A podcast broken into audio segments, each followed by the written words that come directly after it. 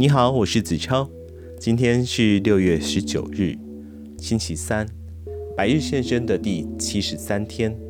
逛超市就能够学设计，了解市场需求；找家好餐厅就能够扩展工作人脉；在捷运公车上就能够看出景气、商机与时代的趋势吗？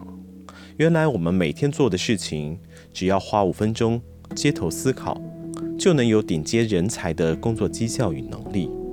今天为您挑选的是由藤卷秀夫所写的《顶尖人才的街头思考术》。副标题是：为什么他们光是逛超市、吃美食、买东西、观察路人，工作绩效能力就是比人强？翻译者是陈美英，出版社是商周出版社。今天为您挑选的是第一章：工作低潮，我离开办公室上街。算一算，我真正开始逛街的时间大约也有二十五年了。我认为自己之所以有今天的成就，就是因为开始不断逛街的缘故。不过，为什么我会开始想要逛街呢？简单的说，就是我对自己没有自信。回想三十年前，当我还是日本上智大学的学生的时候，我参加了体育系的软式网球社团。虽然听起来好像蛮厉害的，但这个社团绝对称不上是一流社团。再加上我又没什么特别引人注意的本领，所以不可能过着受到女生簇拥的彩色人生。当然就不会去注意自己的装扮，每天穿的都是圆领衬衫配上牛仔裤，竟然会去和我以前充满汗臭味的生活完全相反的公司伊斯丹百货。当时我不仅身材矮小，戴着眼镜，对名牌、潮流或者是服装的搭配等完全没有概念，所以进入公司后就一直被前辈说我很土。关于流行时尚，与其说我是从零开始，倒不如说我根本就是从负数开始，还比较恰当。我所具备的只是年轻人的干劲与气势而已。我既不属于创意型的人，也不懂设计。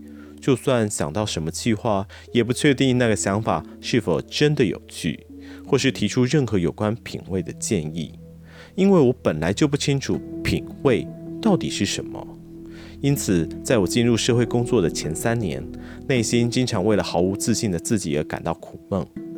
当时我负责青少年运动区专柜的销售，业绩一直没有什么起色。就算我希望专柜的品相能够更多、更丰富。但眼前合作的厂商却无法满足我的想法。即便如此，我也不知道该找什么样的客户或是什么样的商品才适合我负责的专柜。于是我开始把目光转向外面。既然待在公司里，想破头也想不出办法来，不如就到街上走走吧，看看街上有什么东西。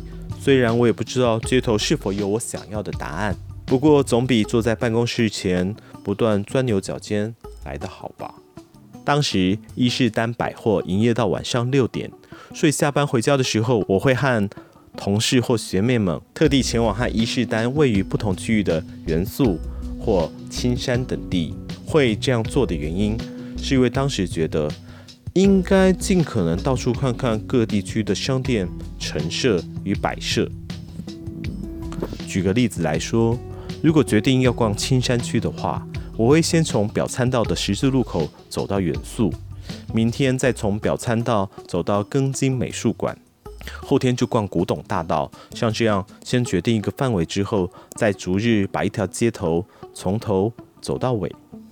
待到公司里想破头也想不出方法来，不如就到街上找答案。决定一个地区，就尽可能到处看看那里的商品、商品摆设、住宅、行人。另外，当我对某家商店的某件商品感到兴趣的时候，我会照着商品标签上标示的经销商或制造商电话，一家一家的打电话联络。就这样不断的重复。有一天，我突然发现自己对百货公司、购物商场以及小巷里不起眼的小店都非常的熟悉，更建立了商品制造商与制造商之间的通路。更重要的是，我也培养出对商品的鉴赏能力。那么，这对之后的我带来什么样的改变吗？在我二十五岁那一年，身为采购助理之后，就一直在心里想着，有一天一定要成功开发新商品。而这个梦想也奠定了我往后在职场上屹立不摇的地位。为什么呢？因为我就是有办法找到新的商店新的商品，并且带来新的客户，逐渐改变卖场的风格。只要商品汰旧换新的速度变快，业绩当然也随之提高。这就是我透过逛街而获得的首次成功经验。这个成功的经验让我确实感受到，街头散步真的是一件非常重要的事情。好啦，今天的百亿先生又到了尾声。